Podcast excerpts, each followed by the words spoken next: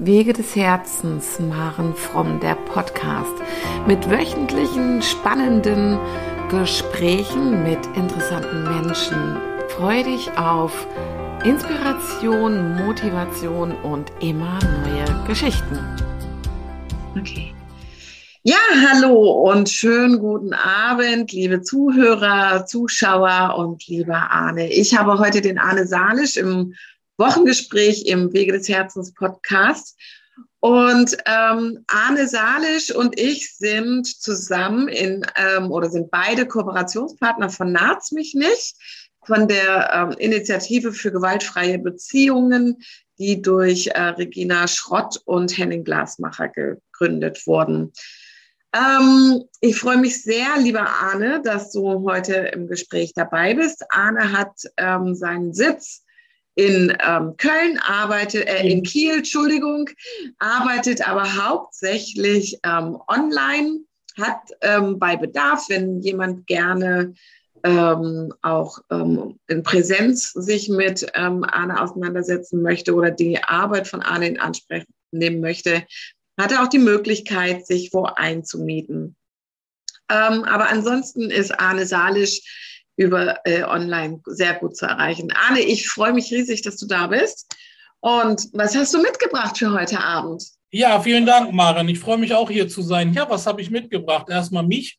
Ja, und, und, und, meine Story, hm, wie halt alles so zusammengekommen ist. Ne? Okay. Hm, also ich bin Heilpraktiker, habe ich vor zehn Jahren schon gemacht, die Prüfung. Ja. Nie richtig damit gearbeitet, weil ich eine sehr gut gehende Vertriebsfirma hat, hatte und wenn das Geld dann läuft, dann scheut man sich natürlich. Was hast du gehabt? Eine Retreat? Vertriebsfirma. Ach, eine Vertriebsfirma. Ja. Und das war, wenn das Geld läuft, dann scheut man sich irgendwie den Wechsel zu machen, so, ne? Mhm. Und ähm, ja, ich wurde immer unzufriedener, immer unzufriedener und irgendwann ging es nicht mehr. Dann hatte ich so eine Art Zusammenbruch, kann man sagen. Okay. Und habe dann arbeite jetzt seit drei Jahren hauptsächlich als Heilpraktiker. Also habe mich da völlig rausgelöst und meine Richtung geändert. So viel zum Thema Neuausrichtung, wie wir das bei, bei Naz mich nicht als Monatsthema haben. Ne? Ja. Ähm, deine Vertriebsfirma, was hast du vertrieben? Auch wir haben Projektfinanzierung für soziale Projekte gemacht und Geld eingeworben. Es ging nur um Geld. Ach so, okay, alles klar. Und hattest du schon parallel dazu deine Ausbildung zum Heilpraktiker für Psychotherapie gemacht, weil das dich interessiert hatte? Ja, also Heilung hat mich schon immer interessiert. Ich habe in ganz jungen Jahren habe ich eine Shiatsu-Ausbildung gemacht mhm. und hatte auch ein paar Jahre damit gearbeitet. Okay. Ähm, das war in der Karibik, da habe ich in, in, in, Santo Domingo gelebt und hatte dort auch mein, meine Praxis und habe in Hotels gearbeitet und naja, dann gewechselt, dann was anderes gemacht und dann wieder nach Deutschland und dann in den Vertrieb gegangen. Aber dieses Interesse für Heilung war die ganze Zeit da, sodass ja. ich mit den Ausbildungen eigentlich schon so 2006, 2007 angefangen habe. Ah, okay, spannend. Also immer so nebenbei damit gearbeitet, ne? Mhm. Natürlich mhm. denkt man dann, ah ja, NLP und so, jetzt coache ich meine Verkäufer erstmal, dass sie ordentlich Umsatz machen und so weiter. Ja. Ne? ja. Aber das hat mich so die ganze Zeit begleitet. Ne? Okay. Und hast du deine Firma dann verkauft oder? Ähm, Nur einfach dicht gemacht, ne? Okay, einfach dicht gemacht. Ja. Wow, das ist schon auch wirklich ein Schritt, oder? Ja, es ging nicht anders. War überfällig. Okay. Hing dann auch mit privater Neustrukturierung zusammen. Ich habe damals bei Wiesbaden gewohnt okay. und, so, und irgendwann dachte ich, nein, es geht nicht mehr, ich will zurück nach Kiel. Bist du in Kiel groß geworden? Ich bin Kieler, ja. Okay. Also mein Interesse an diesen Themen war eigentlich schon immer so. Also wir hatten vorhin darüber gesprochen, ich bin ja aktiv mit äh, indigenen Völkern. Mhm. So, ähm, arbeite in einer kleinen Menschenrechtsorganisation und wir setzen uns so für die Landrechte kleiner indigener Gemeinschaften ein. Okay. Wir arbeiten da politisch. Und ja, in dem Zusammenhang bin ich dann auch immer mal irgendwo und habe da eben auch die Schamanen kennengelernt und die speziellen traditionellen Heilweisen und so und diese mhm. Weltbilder, die damit verbunden sind. Das ist super interessant. Ne? Ja. ja. Darf ich fragen, äh, in welchen Ländern unterstützt ihr ähm, indigene äh, Völker? In Paraguay, mhm. in Brasilien im Amazonasgebiet, in Tansania. Mhm. In der Karibik, St. Vincent, und in Malaysia. Wie bist du darauf gestoßen? Oh, das war während eines Urlaubs in Malaysia. Mhm. Habe ich dann mitbekommen, wie diese Menschen aus ihren Hütten vertrieben wurden mit Militär, weil deren Wald für Ölpalmen abgeholzt werden sollte. Okay. Und dann habe ich mich hier in Deutschland umgetan, weil ich war empört und tief getroffen irgendwie. Mhm. Und habe alle möglichen angeschrieben, die Regierung und Greenpeace und die Grünen und was weiß ich. Und es hat sich aber keiner gemeldet, ne? Mhm. Keinen interessiert. Und dann nur dieser kleine Verein, der heißt Rettet die Naturvölker. Und wir sind nur zu dritt, die was machen. Und der jetzige Kollege Bernd hat dann gesagt, na ja, das ist ja interessant, was du erzählst. Und diese Leute, die passen in unsere Satzung. Wenn du da äh, Verbindung hast, dann kriegst du ein bisschen Geld und dann kannst du da was machen. So. Okay. dann habe ich Verbindung zu diesen Leuten hergestellt, bin wieder nach Malaysia und habe dort dann mit zwei indigenen Freunden äh, ein Kartierungsprojekt gegründet. Also wir vermessen das angestammte Siedlungsland der einzelnen Communities. Mhm. Wir erstellen Grundbesitzkarten. Okay. Damit die, wenn die vor Gericht sind wegen Landstreitigkeiten, dass sie einen Beweis haben, das ist unser Land. Mhm. Na? Seit wann machst du das? Also wann hast du damit begonnen? Äh, 2014. Ah, okay, seit acht Jahren jetzt. Mhm. Okay. Und deswegen mein, mein Hauptarbeitsgebiet ist Malaysia, weil da bin ich einmal im Jahr gewesen und, und auch längere Zeit immer bei den Stämmen sozusagen. Mhm. Was zieht dich besonders dorthin? Ich weiß es nicht. Also ich war schon immer so auf der Suche, wie ist der Mensch eigentlich? Ich bin der Meinung, dass wir hier in unserer westlichen Gesellschaft eigentlich völlig zerstört und nicht mehr ursprünglich sind. Mhm. Und mich interessierte immer, wie ist der Mensch von Natur aus? Ohne mhm. dass er diese ganzen äh, Einflüsse der Zivilisation, der Religion und sonst was hat. Ne? Mhm. Deswegen bin ich immer so rumgereist. Eigentlich schon ganz früh. Okay. Und ich habe eben festgestellt, dass, dass es durchaus solche Ethnien noch gibt, die ganz natürlich sind. Beispielsweise in, in Tansania, die Hadza. Das ist ein ganz kleines Volk von 1000 Leuten die gibt es da schätzungsweise schon 100.000 Jahre. Okay.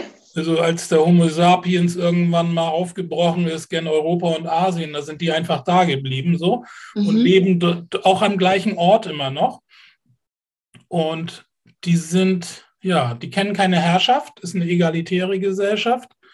Die kennen keine hierarchischen Unterschiede zwischen Mann und Frau. Ähm, gar nichts. Sie funktionieren einfach so zusammen. Mhm. Kennen keine Aggression, also die laufen eher weg, wenn sie bedroht werden und kennen auch innerhalb ihrer Gemeinschaft äh, keine Kriminalität, kein Neid, kein, keine Übergriffe, keine gewalttätigen, gar nichts. Mhm. Und das Gleiche ist in Malaysia auch, ne? Ja. Auch also alten Völkern. Und das fand ich super faszinierend. Stimmt, das ist auch sehr spannend. Ähm, ähm, ich finde es jetzt insofern auch spannend, dass ich mich frage, wie schaffen es solche indogenen Völker, sich zu halten, wo, wo doch so viel Fortschritt und alles überall ist und sie es ja wahrscheinlich auch eine große Bedrohung für ja, diese Völker gibt, oder? Ja, das ist ganz groß. Deswegen sind wir ja äh, aktiv auch. Die sind extrem vom Aussterben bedroht. Also es sind die schwächsten Glieder im weltweiten Gesellschaftssystem und ich sage mal auf gut Deutsch, da kräht kein Hahn nach, wenn so ein Volk abgemetzelt wird. Mhm. Es finden immer noch Progrome statt in Südamerika, Menschenjagden und, und, und. Also es ist grauenvoll. Okay. Ja. Wer jagt dann da? Ähm, Menschen, die deren Land ausbeuten wollen. In Mhm. Brasilien Holzfäller, Rohstoffschürfer, Großgrundbesitzer. Ja, wir haben zum Beispiel unterstützen wir eine kleine Ethnie in, in Paraguay, Mhm. Ayoreo, und das ist eine Gruppe noch von 120 Menschen, die keinen Kontakt zur Zivilisation haben. Okay. Die flüchten. Ne? Ja. Die leben dort so im Trockenwald und versuchen zu überleben zwischen Rinderfarmen, Sojafarmen und äh, Rohstoffschürfung und laufen weg. Und deren Volk zum Beispiel, ja, Ayoreo gibt es viele, da waren noch bis in die 90er Jahre Menschenjagden. Die wurden mit Hubschraubern, wurden deren Plätze geordnet und dann kamen paramilitärische Truppen, haben die gefangen, haben die Männer und Frauen geteilt, alle in Lager, die Kinder in Missionsschulen und, und, und Oh. um das zu zerstören. Ne? Und von denen sind eben noch 120 übrig, die geflüchtet sind. Und äh, um die kümmern wir uns jetzt mit anderen, mit einer Partnerorganisation, dass man so Monitoring macht. Wo waren die gerade? Es wurde Land gekauft, entsprechend deren äh, Bewegung, wie sie sich bewegt haben, damit sie da geschützt sind und, und, und. Ne? Okay. Aber diese die Vernichtung dieser Völker findet täglich statt. Wahnsinn. Wie finanziert ihr das? Also wenn ihr so, also ihr seid jetzt hier in Deutschland Äh. nur zu dritt. Wir sind nur zu dritt, wir haben ein paar Spender. Das sind alles über Spenden, ne? Viel zu Ja. wenig natürlich, Ja. aber naja, es geht halt. Die Sache ist, wenn man das direkt mit denen arbeitet, dann kann man mit unheimlich wenig Geld viel erreichen. Okay. Ne? Also Und ihr konntet das Vertrauen gewinnen von den meisten, mit denen ihr arbeitet. ja, ja, Ja. Zum Beispiel mit den Hatsabe, da arbeiten wir schon 30 Jahre, dieser Verein. Und da haben wir Ja. auch eine Partnerorganisation, die dort vor Ort ist. Ja. Ja, und das ist übrigens ganz spannend. In Tansania, das ist weltweit das einzigste Land, wo die Staat, der Staat uns hilft und. Die haben Mhm. irgendwann vor zehn Jahren gesagt, das ist wichtig, macht ihr hier die Arbeit vor Ort, sagte der Entwicklungsminister, irgendein so Minister, und ich setze das so durch. Und da konnte diesem Volk zum Beispiel schon jetzt 40.000 Hektar Stammesland rückübereignet werden. Und es ist anderen per Gesetz verboten, sich dort niederzulassen oder das Land zu nutzen. Mhm. Und die nutzen das wirklich nur für sich oder ähm, gehen die dann auch in Handel mit dem, was sie herstellen oder brauchen sie das Land nur für sich? Also hat wie schaffen sie Sabe, es zu überleben? die hat Sabe, die brauchen es nur für sich. Das sind Jäger und Sammler. Ja. Die leben so wie vor Urzeiten. Mhm. Ne?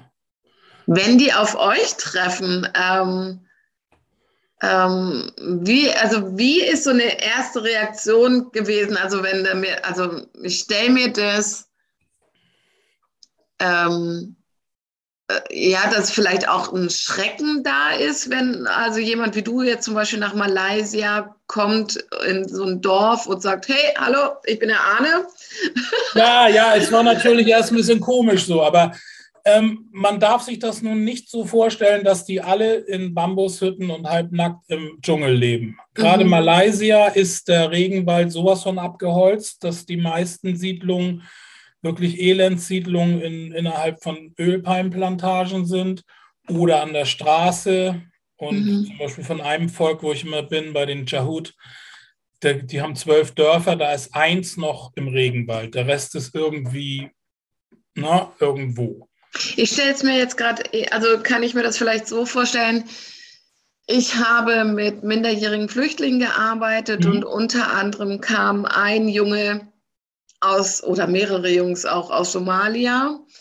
Und die haben immer von ihrem Haus gesprochen. Und ähm, westlich wie ich bin, habe ich mir irgendwie ein Haus vorgestellt, also schon aus Stein. Ähm, das war echt sehr naiv. Und wir haben dann irgendwann, weil ich gesagt habe, hey, kannst du es mir mal vielleicht irgendwie ein bisschen zeigen, ähm, wie euer Haus ausgesehen hat? Und dann haben wir festgestellt, dass das im Grunde genommen einfach runde Hütten waren aus Blechen, aus allem, was sie finden mhm. konnten, mhm. wo in dem ein Raum war und wo sie irgendwo nach außen dann gehen mussten, um dann da auch ihre Notdurft zu verrichten und so. Aber eigentlich war es nur aus Blechen, also wirklich eine ganz arme Familie aus Blechen und ähnlichen Materialien ihre Hütte gebaut. Ähm, so ist es kann ich mir das so ähnlich vorstellen? In Malaysia ist es auch so ähnlich, ja. Okay. Also viele sind sehr arm, manche haben dann ein bisschen mehr, da hast du dann auch Steinfundament und Bad und Toilette so rudimentär.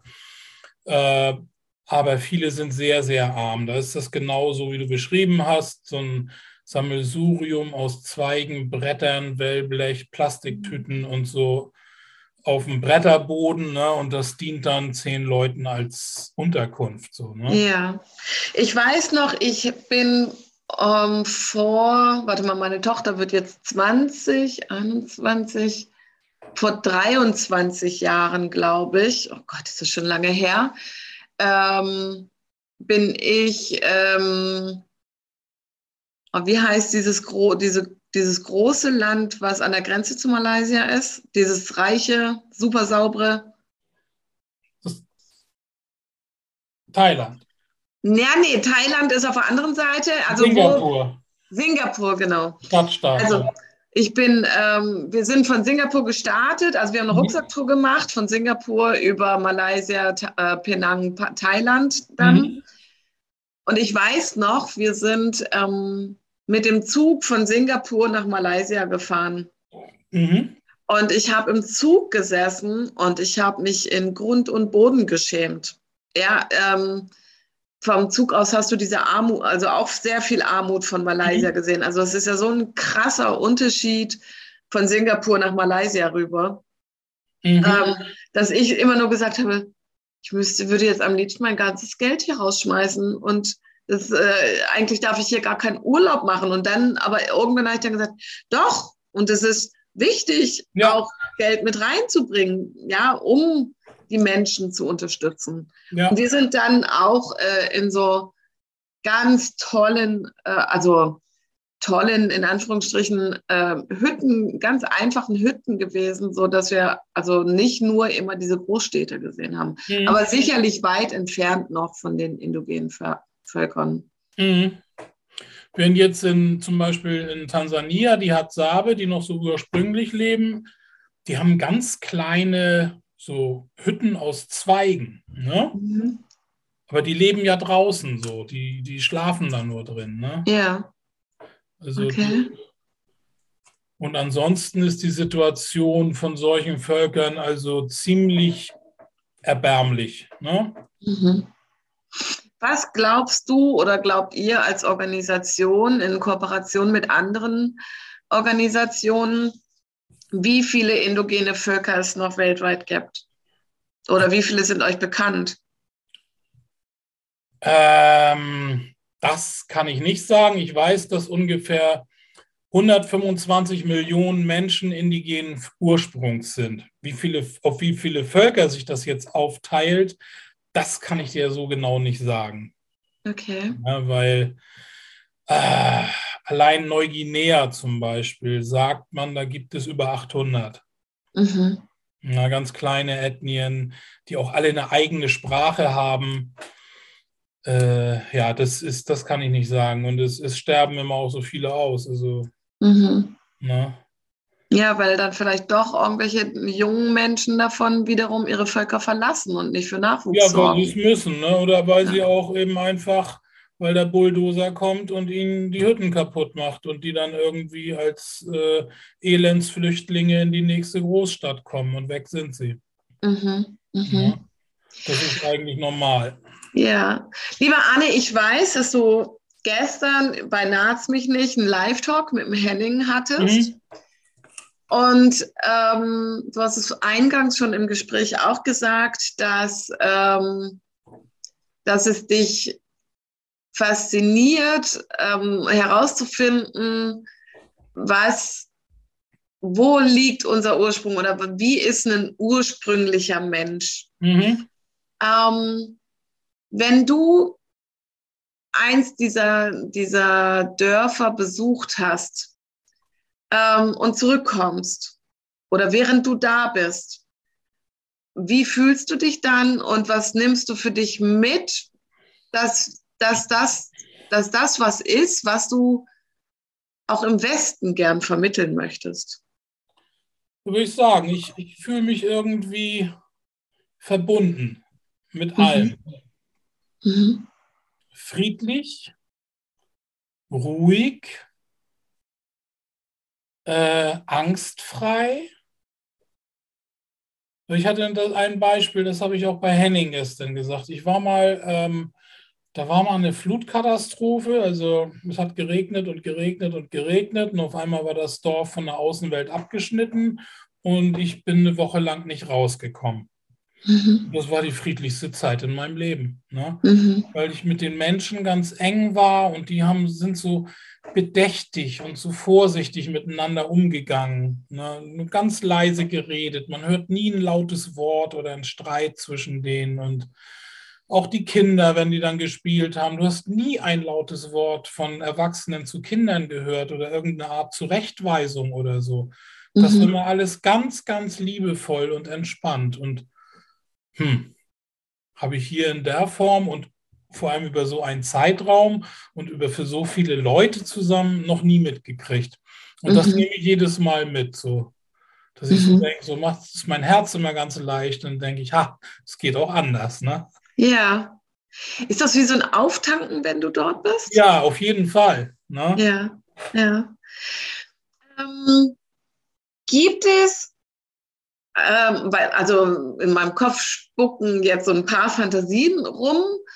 Ähm, aber was für Heilarbeit machen Sie, außer dass Sie in Liebe miteinander sind? Also gibt es, es gibt ja sicherlich dennoch Krankheiten und ähnliches. Ja, natürlich. Ähm, selbstverständlich ähm, alle möglichen Kräuter des Regenwaldes. Mhm. Und eine Sache zum Beispiel bei den Temia in Malaysia, wo ich dann auch öfters war, ähm, hatte ich auch gestern erwähnt, das waren, die haben so einen speziellen eine Art, mit Bedrohungen umzugehen, die die Gemeinschaft betreffen. Mhm. Also die, eine Traumaarbeit, die die machen. Ne? Mhm. Und das ähnelt sehr dem, was man hier unter Psychodrama versteht. Also ja. Die, führen ein gemeinsames Ritual auf, mhm. mit Musik, mit Gesang, mit Schauspiel, indem sie diese Bedrohung darstellen und auch gleichzeitig die Verarbeitung darstellen. Mhm. Ja? Und das machen die äh, halt, was weiß ich, wenn es angebracht ist, ne? Mhm. Dorf so. Und das fand ich unheimlich spannend.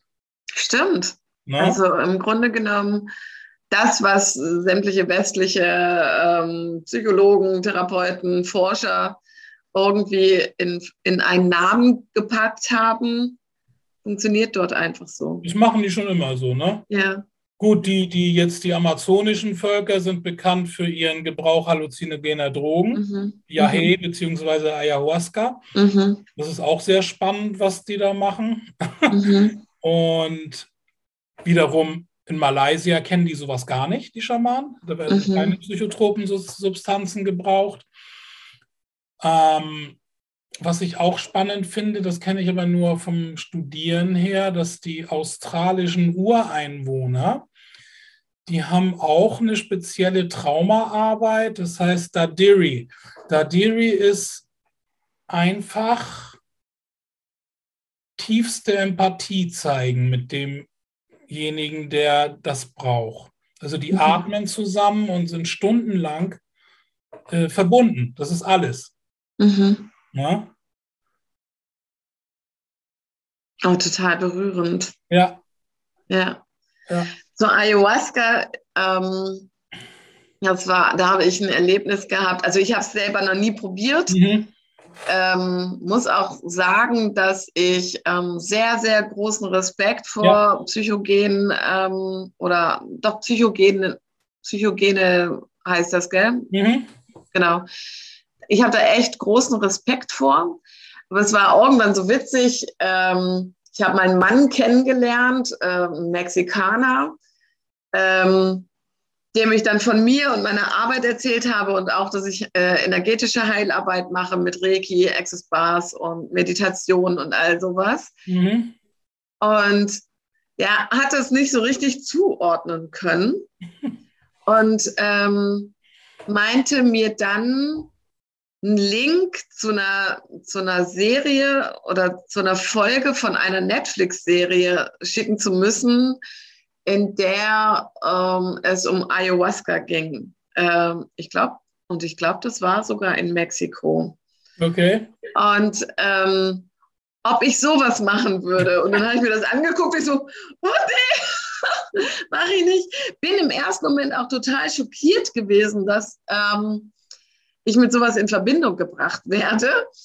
Ähm, das durfte sich allerdings mittlerweile wandeln, weil ich ähm, mittlerweile Menschen kenne und auch von vielen großen ähm, oder anerkannten Menschen weiß, ähm, wie Dr. Joe Dispenza oder mhm. Deepak Chopra oder so, die ähm, Psychogene nutzen, um ihr Higher Self irgendwie, also noch tiefer in sich reinzugucken.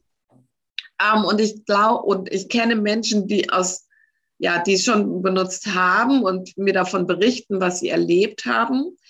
Und ich glaube schon, dass das ein therapeutisches Mittel sein kann. In der Schweiz ist es ja erlaubt. Ah, okay. Und, ähm, jedoch darf man da sehr, sehr sensibel mit umgehen, weil es sind ganz tiefe Trauma, die sich damit öffnen können, wenn mhm. die Seele das frei lässt. Also in einer anderen Geschwindigkeit, als wenn du eine Traumatherapie machst. Ähm, und das muss aufgefangen werden hinterher, damit es nicht wieder dissoziiert wird. Mhm. Weil was bringt es dir, in diese Ebenen einzusteigen, ähm, wenn du es hinterher einfach wieder sein lässt? Also damit ähm, Retraum kann es natürlich auch zu einer Retraumatisierung kommen, aus meiner mhm. Sicht. Das ist so. Genau. Gerade Ayahuasca ist natürlich äh, sehr kommerziell geworden. Ja. Es gibt ja in Peru diese ganzen Lodges, wo du für 1000 Euro die Woche irgendwie inklusive Schamanen und Luxuszimmer deinen Aufenthalt hast. Ähm, das ist absolut äh, nicht gut, was da stattfindet. Mhm. Ja. Weil die Kultur ausverkauft wird und die Sache irgendwie in Verruf gerät. Da ja. wird viel Geld mitgemacht. Also ich habe das in Kolumbien gemacht, als ich bei den Kofan war, habe ich an Ayahuasca-Zeremonien teilgenommen und mhm. habe mich von dem Schaman dort dementsprechend auch therapieren lassen. Mhm. Aber das ist super sensibel, es kann total gefährlich sein, mhm. wenn das jemand macht, der keine Ahnung davon hat. Ne? Mhm. Ich mhm. weiß, es gibt in Deutschland auch Zirkel, die treffen sich. Du kannst ja die Zutaten im Internet bestellen, dir das selbst kochen mhm. und, und äh, das dann nehmen. Aber das ist es nicht. Ne? Ja. Also bei den Kofan, es ist wichtig, wer das herstellt und in welchem mentalen der Zustand, der während der Herstellung ist.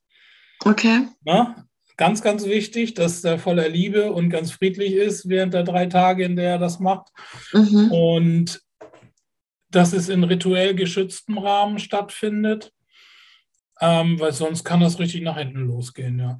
Ja. Dann ja. funktioniert es aber gut. Also das war wirklich spannend. So, wir haben zweimal die Woche das gemacht und da kamen auch Kinder dazu. Ne? Die haben es auch genommen. Echt jetzt? Ja, das ganze Dorf, wer Lust hatte, war mit dabei. Also so ab zehn Jahre ungefähr. Ne? Boah, krass, okay. Unvorstellbar hier. Und, und das, das, also es ist für die, es ist deren Medizin für alles.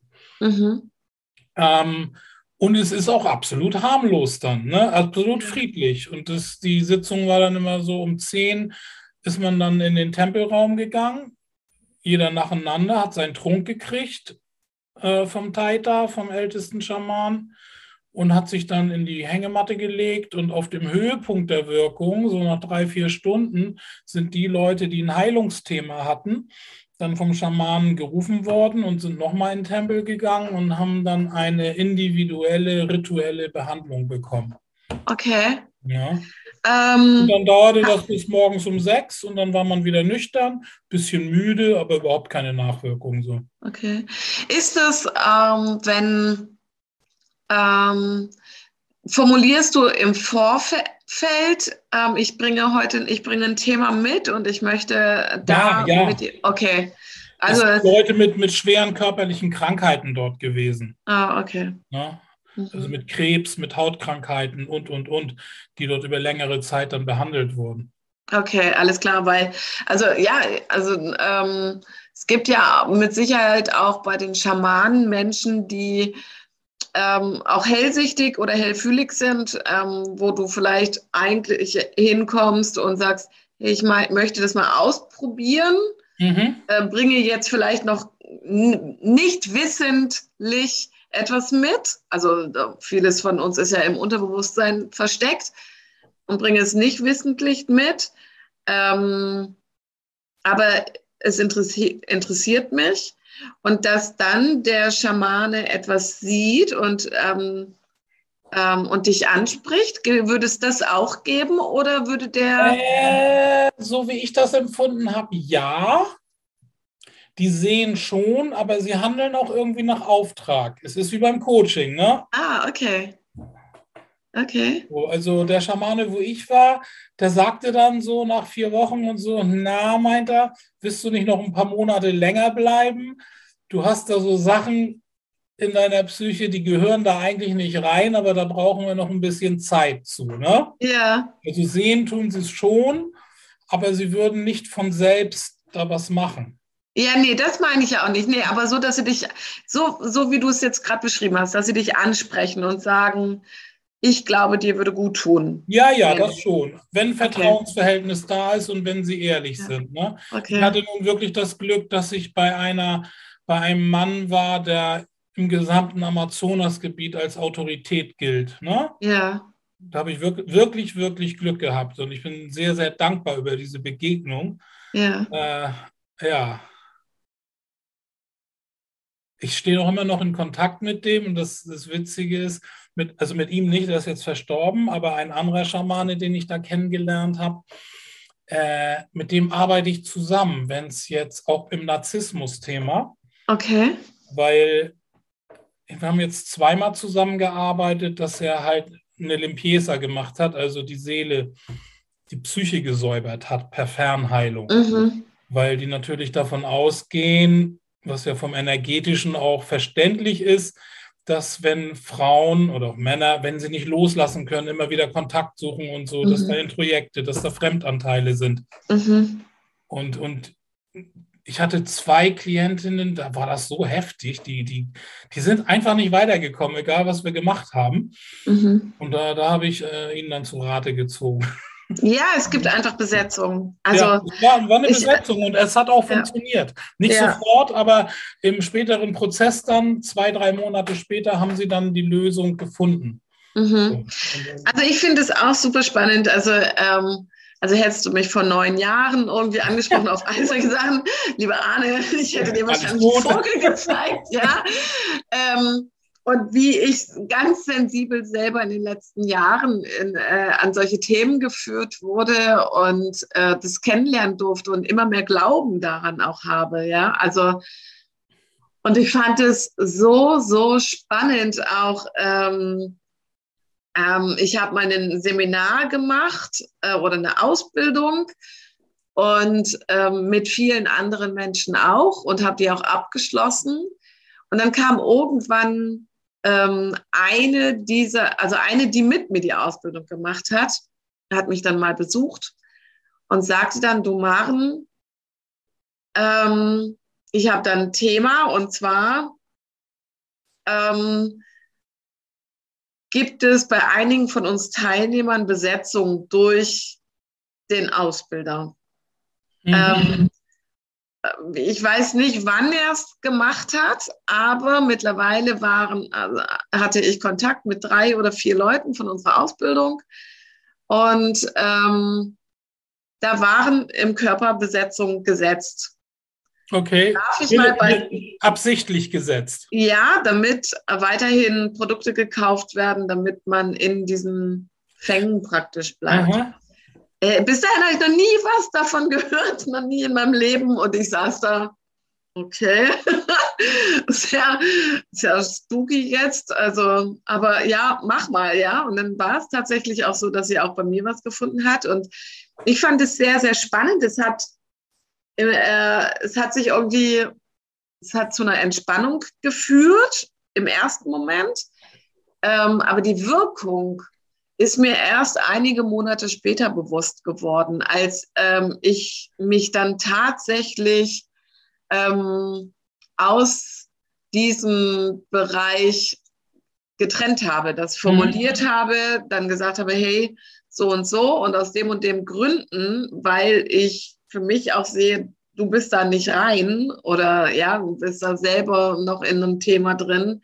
Deswegen kann ich das auch für mich selber gar nicht mehr unterstützen.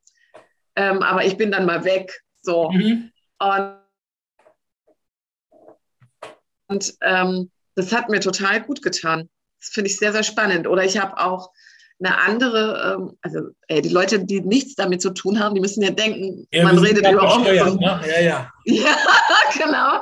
Aber ich habe auch ähm, eine andere Körperheilung bekommen und da hatte ich auch so ein krasses Erlebnis, wo ähm, ähm, eine Energie aus mir rausgezogen wurde, weil ähm, ich glaube, so intensiv will ich das hier im Podcast jetzt noch gar nicht so erzählen. Ähm, aber diese Energie ist rausgezogen und es hat den ganzen Raum eingenommen. Aha. Und ich habe dann gesagt, wir können jetzt gerade hier nicht weitermachen. Hier muss erstmal alles gelüftet werden, hier muss geräuchert werden. Ja ähm, dieses, diese Energie dieses Menschen muss jetzt hier erstmal den Raum verlassen. Ansonsten geht bei mir gar nichts mehr weiter. Und dann haben wir das gemacht. Es hat dann 20 Minuten gedauert und dann konnten wir auch wieder weitermachen. Also ich finde es so, so krass, ähm, wie energetische Besetzung uns ähm, beeinflussen können. Mhm. Ähm, und da geht es ja zum Beispiel auch und das finde ich wichtig, auch so im Thema auf, ähm, auf Narzissmus, ähm, die Sexualität. Ja, also dass, dass ja jeder Mensch, mit dem wir Sex haben, ungeschützten, ähm, diese Energie durch Orgasmus, durch den Austausch von Körperflüssigkeiten, diese Energien bleiben sieben Jahre in uns. Ähm, mhm.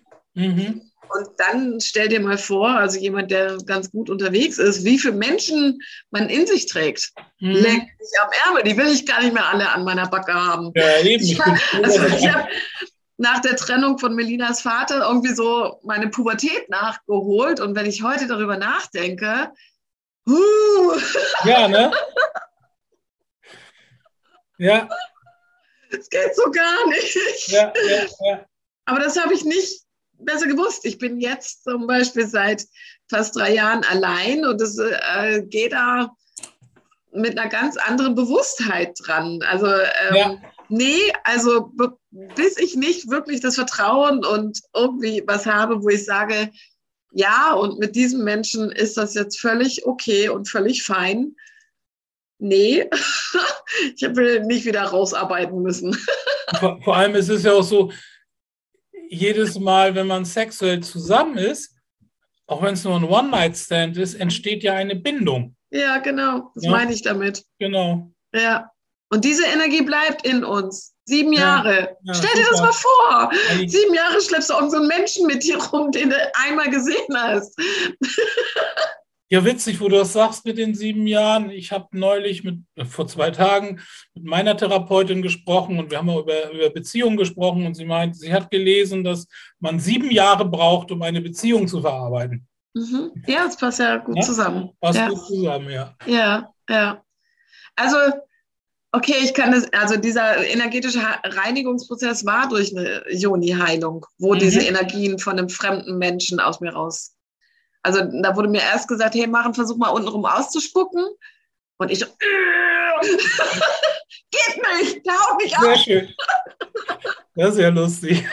so, und ähm, ja, es war echt ein krasser Moment. Es war ja, wirklich ein ja. sehr, sehr krasser Moment.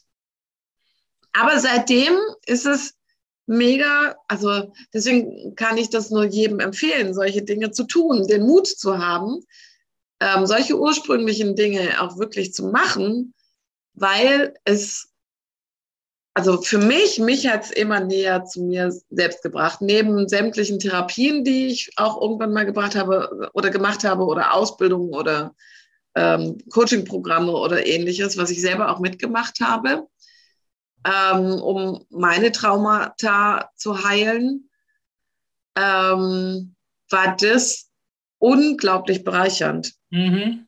Ja. Ja. Ja, ist schon, mh, hm, schon ein verrücktes Thema. Ne? Ja, das stimmt schon. Mhm. Wir haben diese Heilung bei den Kofan, also mit Ayahuasca oder Yahe, wie sie es dann nennen. Also es war wirklich strange und es war auch so, wie man es überall liest. Du bist dann voll in Trance da. Und dann kam, er sagte jetzt, also nicht erschrecken, sagt er zu Anfang, aber ich öffne jetzt deine Aura und die Spirits unseres Stammes, die sind dann in dir. Die mhm. arbeiten dann mit dir. Und du hast dann da gelegen und wirklich Vision, plastische Vision gehabt von Menschen und Wesen, die ankamen und gesaugt haben. Die haben sich auf mich gesetzt und Sachen rausgezogen. Mhm. Das war echt äh, beeindruckend. Ja. Ne? Und das ging dann bei jeder Sitzung, war das so, für Stunden. Dann kamen immer diese, diese Wesen an, meistens menschliche, ja, und haben sich irgendwo an den Körper gesetzt und äh, auch, ich habe es wirklich gespürt, auch mit dem Mund dann angesetzt und Energie rausgezogen aus mir. Schlecht. Okay. Okay. Und das hat man auch ähm, visuell gesehen. So. Aber das ist ja schon faszinierend.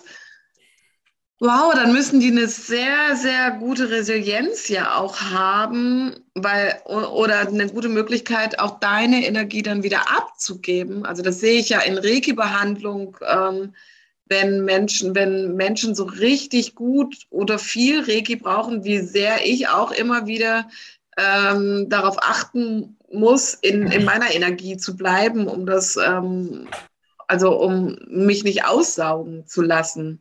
Nö, ich so. denke, es waren halt Spirits, die das gemacht haben und die, die, die wissen schon, was sie tun. Dafür sind sie da. Sind ja, ja, klar. Stammesgeister, ne? Ja, ja. Wahnsinn. Mhm. Okay. Was ist so das Schönste, was du erlebt hast? Das kann ich gar nicht sagen.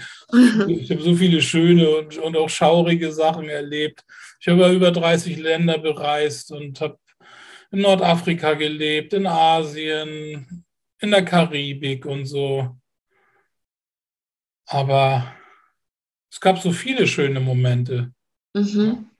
Mhm. Aber mit das Schönste waren so Erlebnisse in Malaysia bei diesen Menschen, weil die so, naja, so friedlich sind halt, ne? Ja. Was hat dich dennoch zurück nach Deutschland und nach Kiel gebracht? ja, hier komme ich halt her. Das sind meine Wurzeln. Mhm. Und hier will ich auch bleiben. So, ne? Mhm. Mhm. Das ist so wie so ein, guck mal, ich bin weggegangen aus Kiel, da war ich 20. Mal wiedergekommen, ja. aber eigentlich fast über 30 Jahre hier weg gewesen. Ne?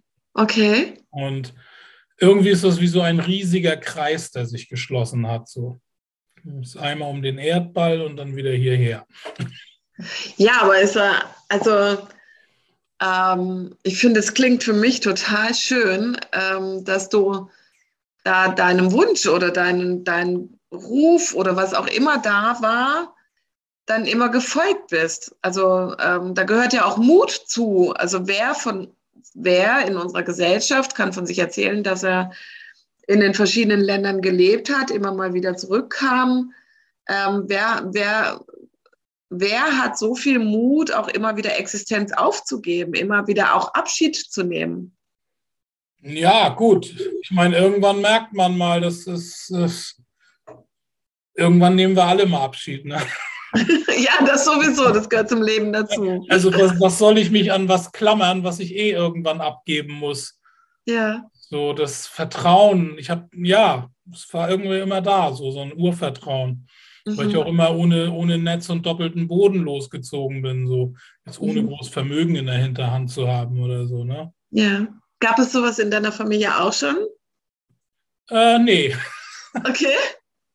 Das schlage ich völlig aus der Art.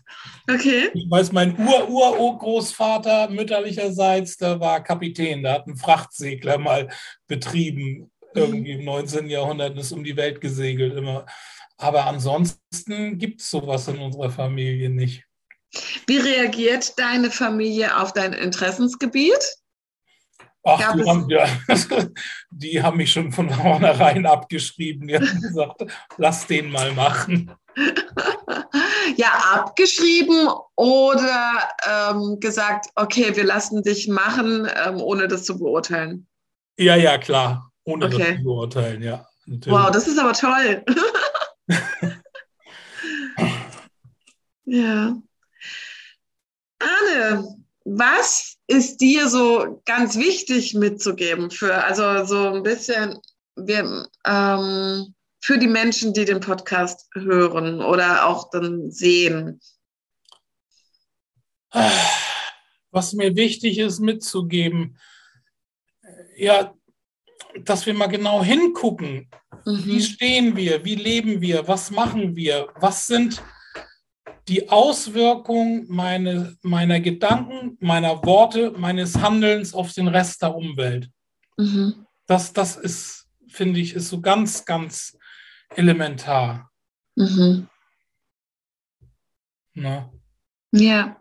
Und so, ja, zu überlegen, ist das wirklich nötig, was ich jetzt haben will? So irgendwie so Richtung Bescheidenheit, Richtung Konsumverzicht und, und, und. Das ist mir ganz, ganz wichtig, weil ich eben so viel Elend gesehen habe auf der Welt, was eigentlich nur durch unseren Konsum verursacht wird. Ne? Mhm. Die ganzen Leute, die da vertrieben werden in Malaysia, äh, wenn wir nicht so viel Palmöl konsumieren würden, dann hätten die ihre, ihre Hütten noch. Ne? Mhm. Hm, was ist das, worauf es dir am schwersten fiel zu verzichten? Äh, auf mein Auto. Auf dein Auto. Und du hast jetzt mittlerweile kein Auto mehr? Nee. Okay. Seit drei Jahren nicht mehr. Ja, okay. Also, also jetzt so ganz äh, in Bezug auf Palmöl bezogen, war es bei mir Nutella. Ja, aber die kann man sich gut selbst machen. ja, ich kaufe mittlerweile meistens, ähm, also es gibt so vegane und Fairtrade-Produkte ja, genau. mittlerweile auch. Aber tatsächlich ähm, ist das, was so ein Liebesbeweis-Thema aus meiner Kindheit. Ähm, so, ich habe als Kind von einem Onkel, also von einem Großonkel von mir oder dem Lebensgefährten meiner Großtante, haben mein Bruder und ich zum Nikolaus immer zehn Gläser Nutella bekommen. Und ähm, ich habe es wirklich immer nur aufs Brot gegessen mit Genuss und mein Bruder hat es mit Löffeln gegessen. Und ähm, dementsprechend waren seine Gläser immer schon viel früher leer als meine. Und es ist so, äh, ja, Nutella ist echt Geschmack der Kindheit und ähm, ein, ein Stück Liebe. Ganz tiefer Anker, den du da hast, ne? Genau, und äh, du glaubst gar nicht, wie viele Jahre ich immer wieder irgendwas ausprobiert habe und es ging nicht, es ging okay. nicht. Alles andere hat mir nicht geschmeckt, es ging gar nicht. So. Und ähm, das fand ich dann auch sehr spannend mit dem Moment, wo, also ja, ich glaube so seit anderthalb Jahren ähm, gibt es, doch, es gab nochmal Nutella, weil ich es irgendwoher geschenkt gekriegt habe. Mhm. Aber so seit anderthalb Jahren ähm, kaufe ich es mir nicht mehr und ich brauche es auch nicht mehr, sondern äh, mir, mir schmecken diese anderen Produkte mittlerweile auch und habe okay. das Gefühl, okay, vielleicht hat das tatsächlich auch was damit zu tun, wie Selbstliebe sich wandeln konnte und dass ähm, Liebe nicht mehr gekoppelt sein, nicht mehr gekoppelt sein muss mit Nutella zum mhm, Beispiel. Genau. So, fand ich einen sehr spannenden Prozess. Okay. Aber das war echt, also Nutella herzugeben mit all meinem Verstand, das war herausfordernd für mich. Aber natürlich, also das, das hört sich jetzt witzig vielleicht an. Ja, aber, nee, aber ist schon ganz klar. Also ja. Die Verbindung Kindheit und Liebe und was Süßes und das prägt, ne? Ja, ja, genau. Naja, und trotzdem, also, und das passt vielleicht wieder zu unserer westlichen Geschichte, ähm, dann ähm, trotzdem den Verstand einzuschalten, zu wissen, bei welchen Schaden ich damit einrichte und dann doch diesen Egoismus oder das eigene dringende Bedürfnis hervorhebe, obwohl es mir doch eigentlich sehr, sehr gut geht hier im Westen. Mhm. Genau. Ja. Und ja. das ist es. Uns geht so gut. Ja. Also, und die meisten oder viele, die, die realisieren das gar nicht, wie gut ihnen das geht. Ne? Ja. Wir leben in so einer Wohlstandsblase irgendwie. Es ist materiell für alles gesorgt und ja, trotzdem sind wir unzufrieden. Ne? Mhm. Und umso verrückter jetzt ja wirklich auch, ähm, nein, also es ist nicht verrückt, welche Ängste gerade hochkommen und dass es wieder zu diesen Hamsterkäufen kommt. Also das hat ja was mit unserer deutschen Geschichte zu tun, mit der ich mich auseinandergesetzt mhm. habe und Kriegsenkelthemen, ja. Aber da saß ich auch wirklich letzt oder stand ich letzten Samstag im Laden und es gibt noch nicht mal mehr Bio-Sonnenblumenöl.